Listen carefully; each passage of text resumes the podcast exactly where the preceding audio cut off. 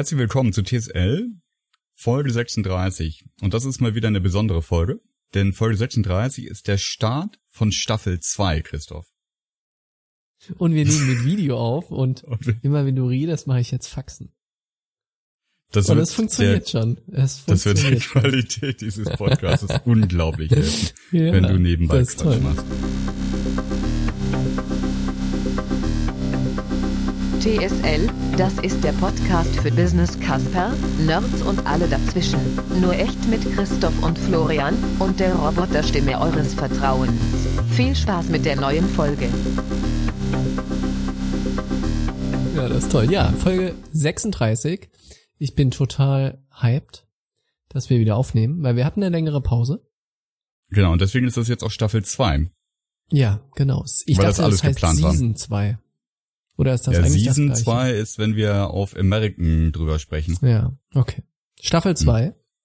Genau, und wir haben uns einiges überlegt, wie wir auch das Format ein bisschen verändern wollen. Alles mit Hinblick darauf, dass wir auch ein bisschen regelmäßiger aufnehmen und erscheinen. Jawohl. Und Florian, was haben wir denn uns Tolles überlegt? Erzähl mal. Ja, wir haben uns überlegt, wir machen jetzt Folgen, die roundabout 20 Minuten lang sind. Nicht, weil wir uns selber nicht länger reden hören wollen, aber das erhöht die Wahrscheinlichkeit, dass wir sie aufgenommen kriegen, prozessiert kriegen und auch in einem hoffentlich wieder wöchentlichen Takt äh, vor die Tür geschoben kriegen, dass man sie auch hören kann. Genau, so ist es. Und wir versuchen in, ähm, in diesen 20 Minuten nicht nur über ein Thema zu sprechen, sondern wir haben ein Hauptthema und dann zwei, drei wiederkehrende Sections. Genau. Und welches Hauptthema das Hauptthema ist, darüber müssen wir uns dann streiten. Also der, der es schafft, am meisten über sein Thema zu reden, das ist dann das Hauptthema. Genau. Ja. Wird nachträglich so definiert. Absolut. So, das heißt, wir nehmen uns 20 Minuten Zeit, die laufen auch schon, es steht hier nur noch 19, fühle mich leicht gestresst. Wir haben drei Themen pro Folge uns vorgenommen. So, und du fängst an. Ich fange an. Okay. Ich würde gerne über zwei Themen sprechen. Einmal über WeWork, was ja viel Turbulenzen in den letzten Tagen und Wochen hatte. Und einmal über so ein Tech-Thema, und zwar eine neue Engine von OpenAI, die heißt GPT-2. Aber über Chip- die erzähle ich. Was? GPT-2, GPT-2. Wofür steht das? Ich habe keine Ahnung. Dann fang doch damit mal an, das klingt spannend. Dann erzählen wir mal darüber. Also, erstmal, was ist OpenAI? Ähm, wenn ich es richtig im Kopf habe, ist OpenAI vor, ich glaube ich, einem Jahr von Google gekauft worden oder von einem Konsortium. Und es ist ja eine, eine Firma, die sich darauf spezialisiert hat, wirklich verrückte Sachen mit KI zu machen und auch wirklich sehr edgy Sachen. In erster Linie ist es eigentlich Forschungs, Forschung nicht. Was die zum Beispiel Mhm. gemacht haben, war dieses Thema AlphaGo. äh, Ah, wo es darum die waren ging, das. Ja, genau. Wo es darum ging, dass ein, eine Maschine das Brettspiel Go gegen die besten Go-Spieler spielt. Und Go, darüber sprachen wir schon mal, ist besonders interessant, weil es nicht mehr mit normalen Algorithmen berechenbar ist. Wie zum Beispiel Schach, wo man eine endliche Anzahl an Zuständen hat. Das funktioniert bei Go nicht mehr. Und das ist die Also Firma dahinter nicht und was die gemacht haben. Ja. So, eigentlich sollte diese Videoübertragung dazu dienen, dass ich dich nie mehr so oft unterbreche, ne? Aber Ja, es klappt wie eine Eins. ne, wir, wir, wir lernen das noch. Was, was du meinst, ist, dass man nicht mehr alle Züge im Voraus sich durchrechnen kann und dann bei jedem Zug gucken kann, welcher jetzt der richtige wäre. Ist das die Limitation, die bei Genau. AlphaGo nicht mehr Genau. funktioniert? Okay. Genau, genau. So ein OpenAI macht ganz viele andere tolle Sachen und unter anderem haben sie etwas entwickelt, was GPT-2 heißt. Und es ist ein Algorithmus oder ein KI-Modell, was basierend auf einem Eingabesatz oder Eingabenworte die nächsten Worte mit der höchsten Wahrscheinlichkeit berechnet. Das heißt, das Hm. ist ein Modell, was auf ganz viel Text trainiert ist.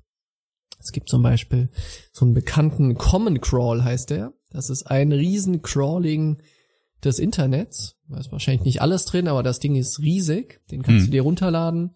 Und das wird sehr häufig benutzt, wenn es darum geht, solche Modelle zu trainieren. Da hast du einfach eine riesen Textbasis. Häufig ist Common Crawl und Wikipedia sind so die Textbasen. Und was das Modell gelernt hat, ist zu sagen, ich verstehe jetzt Text, vor allem englischen Text, und wenn du mir ein Beispiel gibst für einen Satz, dann kann ich das mal weiter schreiben, so wie ich das Mhm. machen würde. Auf Basis von den dann errechneten Wahrscheinlichkeiten von den Wörtern und Sätzen, die als nächstes kommen können. Ich glaube, der erste, die erste Veröffentlichung davon war Anfang des Jahres. Und damals wurde ein kleines Modell veröffentlicht. Was, was die Größen heißen, ähm, erkläre ich gleich noch. Und über die, es gab glaube ich fünf Größen, die veröffentlicht wurden. Und jetzt über das Jahr wurden immer mehr veröffentlicht. Und zwar mit der Logik, jede Größe des Modells hat eine bessere Qualität in der Textproduktion. Und OpenAI sagte, sie wollen erstmal verstehen, was eigentlich die Leute damit tun. Und wie groß eigentlich das Potenzial für Missbrauch ist, weil jetzt hast du die Möglichkeit, beliebig viel Textmaterial maschinell zu generieren, was Tor und Tür aufmacht für Spam und anderen Schnickschnack. Weil, weil es so natürlich ist und so nah an dem, wie Menschen das machen würden. Genau. genau. Hm. Und deshalb wurde das alles schrittweise veröffentlicht. Und jetzt vor ein, zwei Wochen wurde das große Modell veröffentlicht.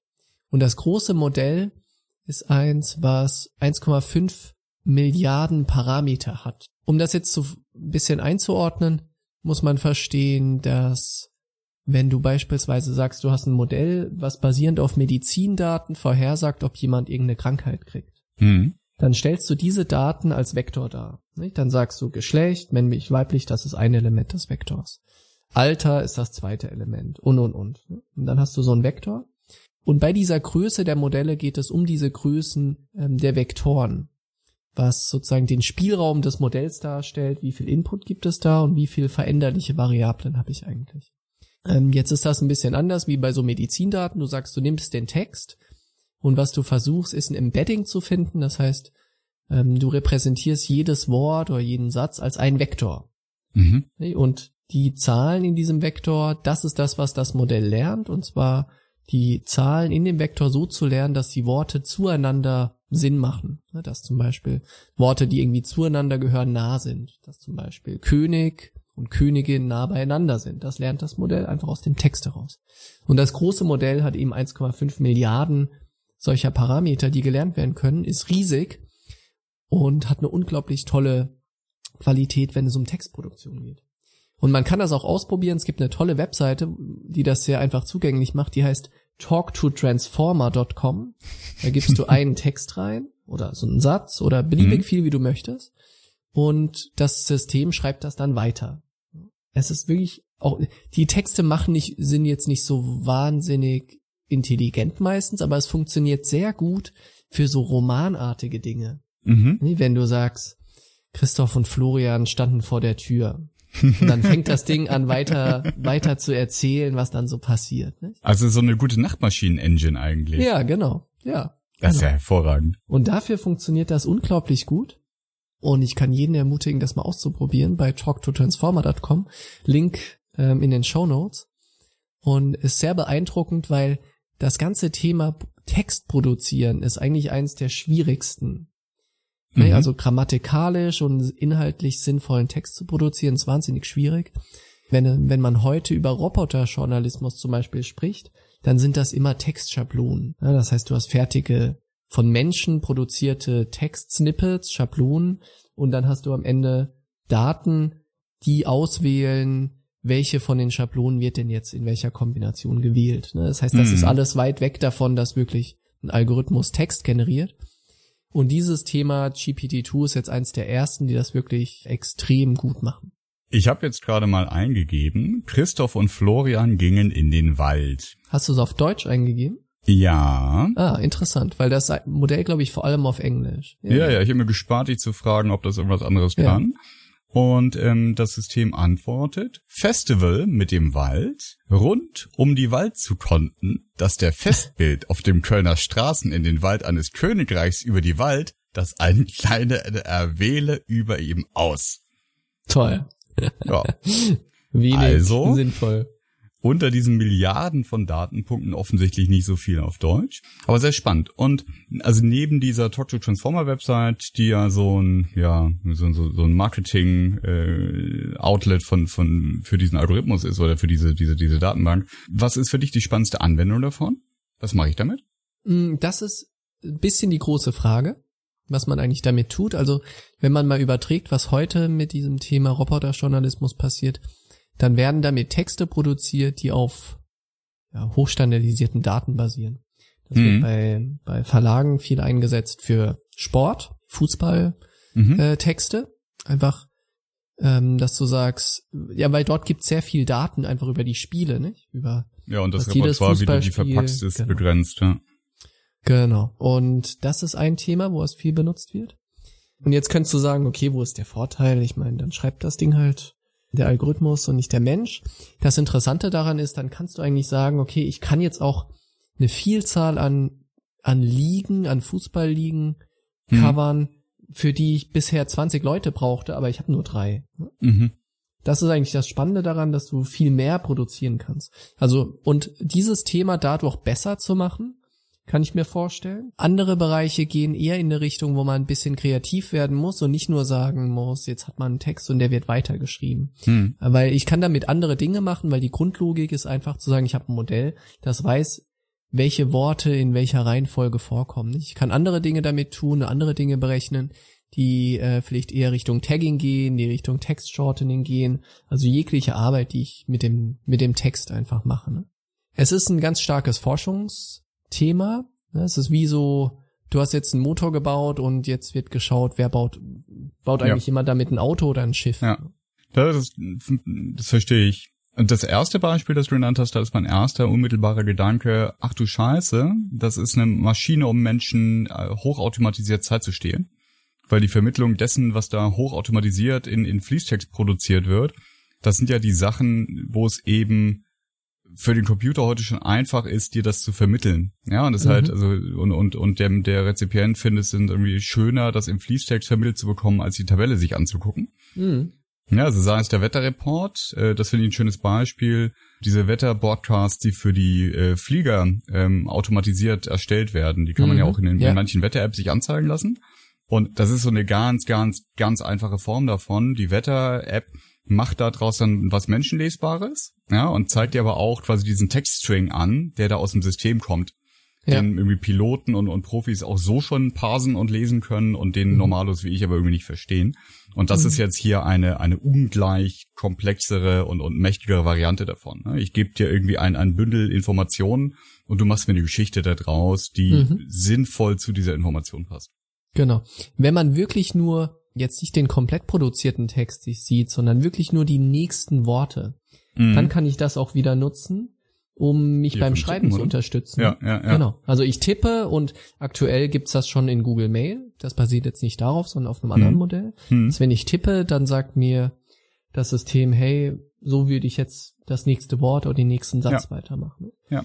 Weil in diese Crawlings, die trainiert werden, also die für das Training benutzt werden, ganz viel verschiedenste Arten von Texten reinfallen, ist alles Mögliche da drin und es gibt schon Leute, die haben das entwickelt für Programmierer. Also, dass du Mhm. sagst, schau mal, das würde ich jetzt tippen als nächstes und das GPT-2-Modell sagt, mach doch das und das. Ne? Also sozusagen dich beim Programmieren zu unterstützen, was ja auch nur Text ist in erster Linie. Spannend. Abschließend, ich habe das auch noch gerade mal einprobiert mit deinem Textbeispiel, aber auf Englisch. Mhm. Und das startet mit Christoph and Florian went to the woods. They came to a place where the river had run into a pond. A spring was on a small hill.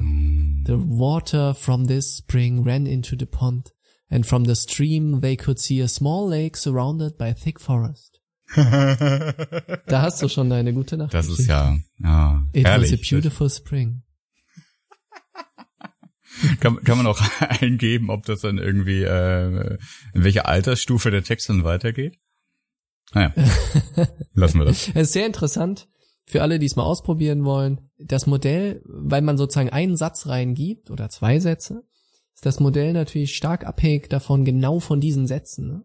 Also wenn ich die diese Sätze ein bisschen, bisschen Richtung Crime bringe, Hm, dann schreibt er wirklich so eine Kriminalgeschichte auf. hm, Wenn ich das eher in was Romantisches bringe mit ein, zwei Worten, dann kommt so eine Geschichte raus. ja, Sehr spannend. Talktotransformer.com. cool. Also Christoph, ich finde unser neues Format in Staffel 2 total super. Dass wir das auf 20 Minuten kriegen, finde ich jetzt schon eine der unhaltbarsten Hypothesen, die wir hier aufgestellt haben. Aber lass uns doch mal äh, für diese Folge 36 die, die zwei Themen noch ansprechen, die wir auf der Schippe haben.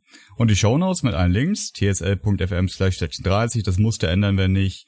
Ich habe kurz überlegt, ob wir das wie bei, bei so, so, so Serien-Downloads, so S02, E01, Oh, sophisticated. Ja, dann habe ich überlegt, wie wir dann in dem Podcast immer sagen, dass den Download kriegst du unter tsl.fm slash s02e017 oder irgendwie sowas. Und dann dachte ich, nee, komm, Folgennummer reicht.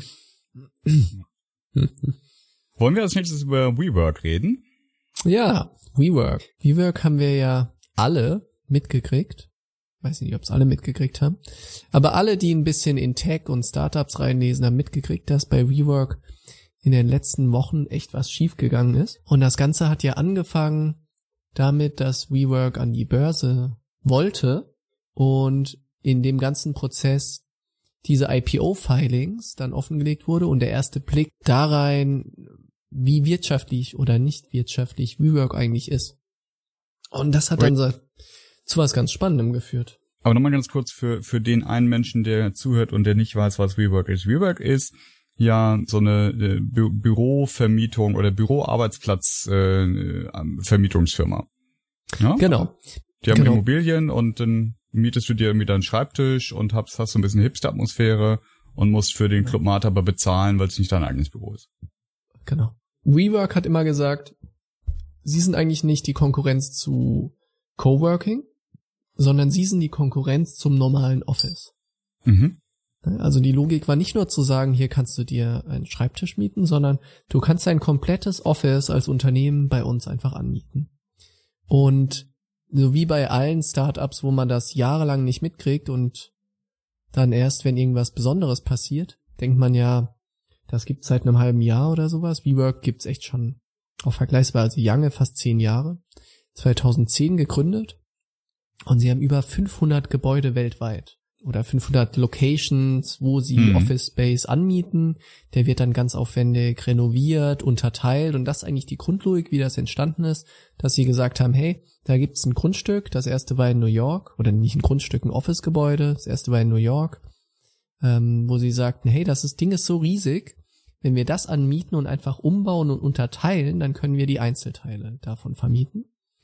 Und es hat, ja, WeWorks, so in der Außendarstellung hat WeWork ja immer gesagt, wir sind ja jetzt nicht einfach nur so ein Bürovermieter, sondern wir sind ein Tech-Startup. Natürlich. Obwohl da wirklich wenig Tech drin ist. Die Logik ist wahrscheinlich auch eher eine zu sagen, Tech skaliert meistens und das, was WeWork tut, skaliert eher schlecht.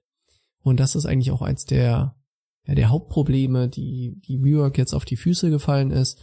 Du hast halt diese Gebäude, die du anmietest. Und wenn niemand kommt, dann hast du trotzdem die Kosten. Das ist ganz anders ist wie bei doch- vielen der Tech-Startups. Ja, ist doch eigentlich also die Antithese zur Plattform Economy, oder? Also das Genau. ist das ist so wie bei Airbnb, bloß andersrum. Du du hast das Gebäude, du musst das Gebäude zahlen, egal wer kommt. Und Genau. äh, eskaliert nur, wenn du ein nächstes Gebäude hast und du bleibst auf allen Fixkosten sitzen. Genau. Und du vermittelst auch nicht irgendwie Gebäude von anderen, sondern nur deine eigenen. Genau, genau. Und das ist zum Beispiel, ähm, wenn man das, also wenn man jetzt WeWork vergleicht mit Uber und Co., wenn bei Uber niemand fährt, dann fällt ein Großteil der Kosten weg, nämlich die ganzen Gebühren ne, für die Fahrer, die weitergegeben wurden. Und bei WeWork ist das halt anders. Es gibt WeWork nicht nur die Office Spaces, sondern es gibt auch ähm, weitere weitere Unternehmensteile. Es geht We Live. Das, äh, da geht es darum, wirklich Apartments zu vermieten, aber eben deutlich flexibler, dass du sagen kannst, ich brauche das jetzt eine Woche oder einen Monat oder ein Jahr. Mhm. Und es gibt Recrow. Ähm, davon gibt es, glaube ich, bisher nur eins. Das ist ein Kindergarten in New York, den sie aufgestellt haben. Nicht? Und ja. Das ist mein neuer Favorit neben Free Now, Free Share, Free Bladi Bladi Bla. Wie, wie heißt unser Taxidienst jetzt? Der ist Free Now, ne? Free Now, mein, genau. mein Taxi ist jetzt Free Now. Ich finde, so Genau. We Work, We Live, We Grow, finde ich, ist also eine ähnliche Kategorie auf jeden Fall. Ja, das stimmt. Vielleicht war das die gleiche Agentur. Ja, genau. Und die Agentur ist wahrscheinlich Adam Newman selber an der Stelle. Ähm, weil das war zum Beispiel ein Thema, was in den IPO-Filings dann rauskam, dass die ganze Company hatte sich ja dann jüngst umgenannt in We. Ich glaube, sie ist Ja, dann nur noch We, ne? Am Ende. Ja. Also die Holding sozusagen. Und dann, dann kam in den Filings raus, dass Adam Newman, einer der zwei Gründer von WeWork, sich das Trademark auf We in einer anderen privaten Firma von ihm zugesichert hat und dann an WeWork oder an The We Company dieses Trademark weiterverkauft hat für sechs Millionen. Das war so der erste Augenrunzler in den Filings, wo, hm. ähm, wo man sagte, das ist irgendwie bisschen komisch. So, und dann haben die Runzler nicht so richtig aufgehört, weil als man dann in die Financials reingeschaut hat, wahnsinniges Cashburn. Also hat in 2018 1,6 Milliarden Verlust gemacht. Und zwar auf einen Umsatz, ich habe es nicht genau im Kopf, aber ich glaube auf einen Umsatz von einer Milliarde oder so. Ne? Ja. Also das ist schon beeindruckend, wenn du mehr Verlust als Umsatz hast. Und in 2019, dadurch, dass sie immer noch mehr wachsen wollten, ging der Umsatz dann so brutal noch hoch, dass sie in drei Monaten eine Milliarde Verlust gemacht haben. Und das meiste von diesem Geld war von Softbank, nicht? Die in dem Vision Fund massiv Geld eingesammelt haben von Investoren und davon, ich glaube, es war der größte so Einzelinvestor mit, glaube ich, über 10 Milliarden da drin. Oder ist. Also das ist ja, also wir, wir haben ja ein paar Folgen schon zu, zu Uber gemacht oder in ein paar Folgen über Uber mal gesprochen. Waren da ja schon mal ganz erstaunt, wie viel Geld die raushauen, ne? Also wenn sie irgendwie ihre Promotions für die Fahrer noch haben hm, und dass die ja. erst profitabel werden, wenn sie die, die Menschen irgendwie aus dem System rausschmeißen können. Ähm, aber die verblassen ja. Also die, die sind ja gar nicht mehr ernst zu nehmen als Geldverbrenner, wenn man, wenn man sich Rework anschaut. Ja, das ist beeindruckend, ja. Damit haben sie es auch auf eine Riesenbewertung dann kurz vor IPO geschafft. Ne? 47 Milliarden ne? für eine Firma, die so massiv Verluste macht. 47 Milliarden ja. Dollar Bewertung. Ja. Und so im Vergleich, so ein Intel hat 230 Milliarden ähm, und ist ein etabliertes Unternehmen mit richtigen Produkten sozusagen. Ne? Ähm, also hm. sehr, sehr interessant. Ja, in den Filings kam da noch ein bisschen mehr komische Dinge raus. Und zwar unter anderem, dass Adam Newman, ich glaube, ein oder mehrere Gebäude, die er wieder privat gekauft hat, an WeWork vermietet hat. Ach, und passend. WeWork hm. das dann dafür wieder nutzt, ähm, das wieder an, ja, an in sein Businessmodell einzubringen, nicht? Oder ein Privatchat, den WeWork für, für nur für seine Nutzung gekauft hat für 60 Millionen und und und. Und das Ganze hat dann so ein bisschen mehr und mehr Stirnrutzeln gebracht. Und mhm. kurz vor dem IPO ist das dann relativ schwierig, ähm, wenn so viel Stirnrunzler kommen, ähm, bis zu dem Punkt, dass Newman jetzt raus ist. Gibt ein neues C-Level-Board. Er hat massiv davon profitiert, auf allen Ebenen, hat jetzt nochmal einen Vertrag als externer Berater. Ich glaube, hab's nicht, ich glaube, es war um die 600 Millionen, was er über ein paar Jahre da hat. Also, wenn es einen Gewinner von dem Ganzen gibt, dann ist das Adam Newman. Ja. Das ist wirklich, wirklich, wirklich abgefahren. Und ich find's auch, das, das muss ja irgendwo die, diese Punkte gegeben haben, wo die Leute, die dort gehandelt haben, das war ja nicht er alleine. Also selbst wenn mhm. er Sachen treibt, dann müssen ja Sachen sagen, Leute mitmachen und die Anwälte mitmachen und es werden Verträge gemacht und bladibladibla. Ja. Da gab es ja ganz, ganz, ganz viele Stellen, wo Leute gesagt haben, ja, nee, ist okay. Oder mhm. zumindest gesagt haben, boah, ja, nee, aber ist okay. Mhm. Also dieses, ja. ach, wir nennen die Firma jetzt um, okay. Mhm. Hm. Ach, und, ach, du hast passenderweise für den neuen Namen den Trademark dir neulich registrieren lassen, privat, als du schon für diese Firma gearbeitet hast und über die neue Marke der Firma nachgedacht hast. Und, ach, die kaufen wir dir jetzt ab für sechs Millionen Dollar? Äh, ja, okay. Ich meine, am Arsch die Räuber. Wenn du das, wenn du das überführst, mhm. ja, in, in so ein, so ein, so ein Menschen-Normalniveau. Du sagst, da arbeitet hier jemand im Büro und da ist jemand äh, Geschäftsführer, angestellter Geschäftsführer. Und der angestellte Geschäftsführer sagt, wir sind ein Ingenieurbüro und sagt, wir, wir sollten uns umbenennen von Ingenieurbüro Meier und Co. nur noch zu Meier und Co. Und ähm, das habe ich, ich mir neulich ich hab, überlegt. Ich habe den Typ rausgefunden, der das Trademark hat. Ja, It, das me. bin nämlich ich. Das bin nämlich ich. Und jetzt rufe ich bei unserem Hausanwalt an und und äh, setze den zusammen mit meinem Finanzer, also dem dem Menschen im Büro nebenan, und sag äh, für 70.000 Euro äh, verkaufe ich uns das. Hm.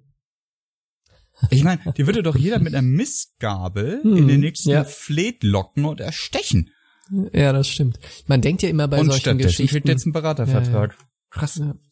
Man denkt ja, wie du sagst, nicht bei solchen Geschichten denkt ja jeder initial erstmal, ja, das hat er so irgendwie heimlich gemacht oder sowas, nicht? Aber so funktioniert das das, geht ja nicht heimlich. Da ja. sind ja Massen von Leuten involviert, die das alles dann umsetzen, nicht? Ja, sehr beeindruckend. Sehr charismatischer Typ. Was ich sehr interessant finde zu diesem Thema noch, ist der Vergleich zu IWG. IWG ist so das, das Pendant zu WeWork, eine ähnliche Firma, die das gleiche macht. Und sind das die, die früher Regos hießen? Das weiß ich nicht. Warte, doch, ich das glaube, ich habe ich hab mal. Du geguckt, recherchierst das mal. äh, Ich erzähle mal über Nee, IWG. Formerly Regos, doch, doch, genau. Ja. Ich hatte nämlich, als ich das Thema gesehen habe, geguckt, was macht denn Ja. Regos? Dann habe ich gesehen IWG Ja. und die hattest du schon. Also das Und sind die, wo man diese ganz schnöden, schrecklichen ähm, äh, Stereotypen Anmietbüros mieten Genau, genau. kann. Und das ist sehr interessant, weil sie haben ähnlich viel Fläche wie We- WeWork. Ne, Wenn man schaut, wie viel Gesamtfläche haben die eigentlich unter Management, ist das fast gleich viel. Allerdings verteilt auf viel mehr Locations, sechsmal Hm. so viele Locations, in zehnmal so vielen Städten, also äh, deutlich kleiner das Ganze, also sozusagen pro, pro Item kleiner, deutlich diversifizierter. Und sie haben fünfmal so viele Mitglieder und sind richtig profitabel.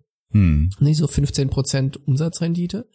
Und während diesem ganzen, während der ganzen so letzten Jahre, als die WeWork-Bewertung so massiv Mhm. hochging, bis auf diese 47 Milliarden, haben sich alle immer angeschaut, verdammt, dieses IWG, irgendwie ist das so, dass, wenn es etwas gibt, was vergleichbar ist, um diese Bewertung einzuordnen, dann ist es Ja. das. Aber die hatten statt 47 Milliarden nur eine Bewertung von knapp 4 Milliarden. Und Was jeder irgendwie so das gefragt, 1,8-fache oder so vom Umsatz ja, ist, ne? genau. Ja. Und jeder hat sich gefragt, irgendwie, irgendwas passt nicht so richtig, nicht? Jetzt weiß man auch, was nicht passt. Die 47 sind jetzt komplett aus dem Rennen wieder. Ich weiß gar nicht, was, was die jetzige Bewertung ist, aber die liegt eher, glaube ich, jetzt wieder in dieser Größenordnung, wo IWG ist. Ähm, er erzählst du noch, dass es diese wunderbare Softbank-Präsentation gibt? Die hattest du mir vorher mal geschickt Oh ja. und das ist, das ist die beste Präsentation, die, die ich dieses Jahr gesehen habe, glaube ich. Also gerade für Berater ist es ein Must. Genau. Die Präsentation ist von, ich glaube, das ist, also sie ist von Softbank und ich vermute aus irgendeiner Investorenkonferenz? Mhm. wo dann jetzt nach dem ganzen Crash die Investoren wahrscheinlich gefragt haben, was geht denn jetzt? Was ist denn der, was ist denn jetzt der Plan für das Ganze? Und die, das Tolle an der Präsentation ist, dass dort recht untypisch für solche Investorenpräsentationen massiv mit Bildern gearbeitet wird, nicht? Da ist vorne äh, eines der ersten Slides ist so ein Schiff, was irgendwie in Seenot ist und dann steht irgendwie ganz groß auf der nächsten Seite WeWork Problem und ähm, du merkst richtig, dass sie alle überhaupt keinen so richtigen Plan haben, was sie jetzt damit tun sollen. Ne? Es gibt dann einzelne Charts, da sieht man einfach nur so ein, so ein Liniendiagramm von Mhm. Profit, was runtergeht, so schematisch. Das ist aber alles, was auf der Seite zu sehen ist. Und dann steht da ähm, Indicative View of Profits, äh, of Losses. Und dann gibt's auf der nächsten Seite ein Pfeil, was hochgeht. Und da steht dann Strategic Roadmap to Profit. Und da ist nur so ein indikative, angedeutetes Symbol von einem Pfeil, der nach oben geht. Ne? Was für mich heißt, keiner hat eine Ahnung, wie man das Ding jetzt gedreht kriegt. Nee, und wenn du mal als Berater eine Präsentation machen musst, wo du einfach überhaupt keine Ahnung hast, was man jetzt am besten macht, dann kann man sich komplett dort anlehnen und sagen, dann macht man einfach ein paar Icons, wo die Linie nach oben geht und sagt, hypothetische Roadmap. Und dann läuft das wieder. Absolut. Absolut. Also meine Lieblingsseite, weil sie einfach so schön, schön sinister ist, ist Seite 47, glaube ich. Äh, da gibt's eine Nulllinie und darunter eine, eine rote Linie, die, die nach unten verläuft, also unter der Nulllinie anfängt und runterläuft. Hypothetische Ent Entwicklung äh, des Ergebnisses, äh, EBIT sinkt. äh, negative, EBIT negative. So. Es, es ist einfach, nein, das ist ein, ein, ein, ein Strauß Blumen, äh, es ist ein, ein, ein, ein Kessel buntes, ich kann es gar nicht schöner beschreiben. Das muss man sich auf jeden Fall auch mal in Gänze zur, ähm, äh, zur, zur Güte äh, führen. Es gibt aber keine Videos zu, oder? Weil ich hätte das so gern gesehen, wie das jemand vorträgt. Nee, wir müssen mal schauen, ob es Investoren, das sind ja meistens Telcos, ob wir die Ja. irgendwo finden. Wenn ja, dann verlinken wir sie in den Shownotes. Ja. Alter Schwede, da müssen wir ein Trinkspiel draus machen. Okay. Sehr cool. Christoph, von unseren äh, 20 Minuten, die, glaube ich, knappe 30 Minuten plus äh, geworden sind, Ich habe ich hab noch so ein kleines Schmankerl. Das ist vielleicht nicht ganz so exotisch wie diese Präsentation, aber so ein kleines Schmankerl, so ein, so ein, so ein Lebenstipp. Ja. Und ähm, die, die meisten Lebenstipps entspringen ja aus peinlichen Geschichten. So ist es zumindest hier. Weil ich habe es letzte Woche geschafft, das erste Mal seit zehn Jahren oder das zweite Mal überhaupt in meinem Leben, dass ich auf den Flieger nicht draufgekommen bin, äh, in, auf den ich aber drauf wollte. Nein, ist mir noch nie passiert. Ja, siehst du mal. Ja, klar, ist klar, ist klar, dass dir sowas nicht passiert. so war es Ähm, nicht gemeint. Ich bin und, und ich war nicht zu spät und ich habe nicht verschlafen. Das ist ja das, das Tragische an der Geschichte. Aha. Ich kam äh, am Donnerstag zum Flughafen, ähm, am Taxi hingefahren. Es war irgendwie geschmeidige, keine Ahnung, Viertel nach 6 Uhr morgens. Boarding 6.35 Uhr. Ich weiß, am Donnerstag um die Uhrzeit easy going. Und steige aus dem Taxi aus, denke mir, ach, ich habe hier im Handy-Display noch gar nicht die Bordkarte. Ach, stimmt ja, krass, ich habe noch gar nicht eingecheckt Mhm. und gehe in die äh, Eurowings So weit war ich auch schon und, und drück auf auf einchecken und sagt dann, ja, das geht nicht mehr, du musst an den Automaten gehen. Und ich so, oh, das ist echt nervig, aber stimmt, da gab es ja irgendwie so ein Zeitlimit, bis das in der App geht. Na gut, dann gehe ich zum im Seelenruhe zu dem Automaten, gebe dann meine Ticketnummer ein. Sagt dann, ja, nee, geht nicht, äh, musst du zu einem Service Agent gehen. Ja, pff, okay, gut. Spätestens da war klar, da ist was schief, ne? Dann gehe ich, nö, also ich meine, ich war noch nicht wach, es war 6.20 Uhr.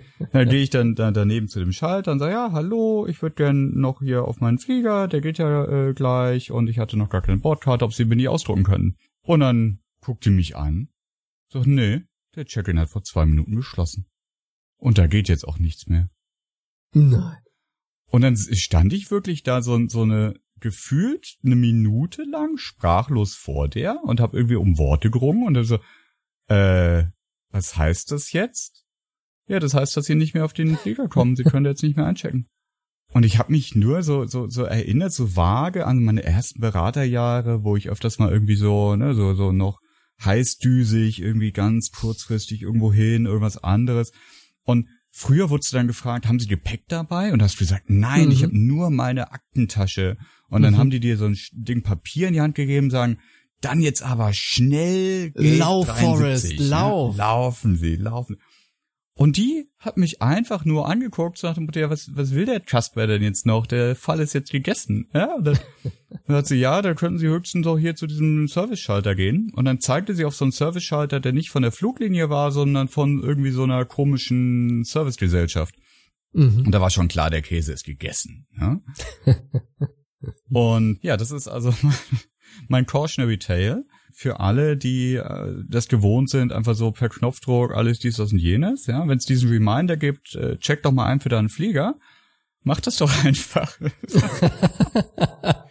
und das beschissenste, das beschissenste war, ich habe dann wirklich ein Ticket lösen müssen für den den Flieger an später. Ah. Und das habe ich auf dem Handy gemacht, ja, während ich dann irgendwie bedröppelt rumstand und bin dann halt in die Security rein und dachte, okay, ich gehe jetzt einfach mal zum Gate Aha. und ich guck mal, was passiert. Und ich war tatsächlich so früh dran gewesen, dass ich als, als das normale Einsteigen für den Flieger, in den Mhm. ich nicht mehr einchecken durfte, noch lief, dort physisch am Gate war. Mhm. Und dann bin ich zu der jungen Dame hin und haben gesagt, entschuldigen Sie, ist das folgender Sachverhalt. Ich habe bezahlt für diesen Flug. Ja, ich habe den Flug, den Sitzplatz, irgendwas A. Und ich bin hier und ich habe Ausweisdokumente dabei und ich habe den Nachweis, dass ich den Flug bezahlt habe. Ich würde gerne einsteigen. Nur wurde mir keine Bordkarte mehr gegeben. Nö, auf umbuchen? Beim irgendwie blabla Billigtarif? Nö, nö, ich hatte einfach bezahlt. Und dann guckt die mich an wenn sie nicht eingecheckt sind, dann geht das nicht. Full stop. Dann dürfen sie gar nicht hier sein. Full stop. Ne, ich war ja, ich war ja quasi auf einem anderen Ticket Mhm, da. mhm. Also ich war ja, äh, aber, aber, und das war die Stelle, wo, wo ich wirklich, wir hatten ja neulich mal eine Folge, wo es so um, um Serviceprozesse ging Mhm, und du so ja. deine, deine äh, Post-Callcenter-Misere erzählt hast, Ja. ne? wo einfach jemand hat seinen, seinen Pfad und dann Mhm. gibt's da eine Stelle, wo geht's, da geht's halt nicht und dann Mhm, geht's halt mhm. nicht. Mhm. Und das war das, wo ich, wo ich wirklich, wirklich zu knapschen hatte und auch immer noch habe, dass es soweit ist, dass Menschen nur noch den Prozess erfüllen. Mhm. Also die, die Servicekraft, die dort saß, hat keine persönliche Auswirkung mehr. Die nimmt den Mhm. Anruf entgegen, wann sie das Gate aufmacht zum Boarding. Und dann macht sie das und das Einzige, was sie macht, ist irgendwie äh, noch Errors zu klären, wenn irgendwie jemand den falschen Barcode auflegt mhm, oder mhm. wenn die Tür nicht aufgeht. Also nur noch zum, zur Problembehandlung innerhalb des gesetzten Prozesses. Mhm. Aber dass niemand mehr, der sagen kann, ah, weißt du was, stimmt ja, ja, wir haben diese Regel, damit keiner zu spät kommt und den ganzen Prozess aufhält. Du bist ja jetzt pünktlich hier. Ich setze jetzt in der Datenbank einfach das Häkchen, das sagt, ist eingecheckt, damit wir für uns die Dokumentation haben und dann lasse ich dich in deinen Flieger. Wahrscheinlich waren das irgendwelche Berater, ne? Ich befürchte sehr, das waren Berater. In diesem Sinne, lieber Christoph, tsl.fm slash 36 für alle Shownotes und das nächste Mal, wenn die E-Mail kommt, wie gesagt, checkt einfach ein. Dann geht alles besser. Top-Tipp. Danke, Florian. In diesem Sinne, bis dann. Ciao, ciao.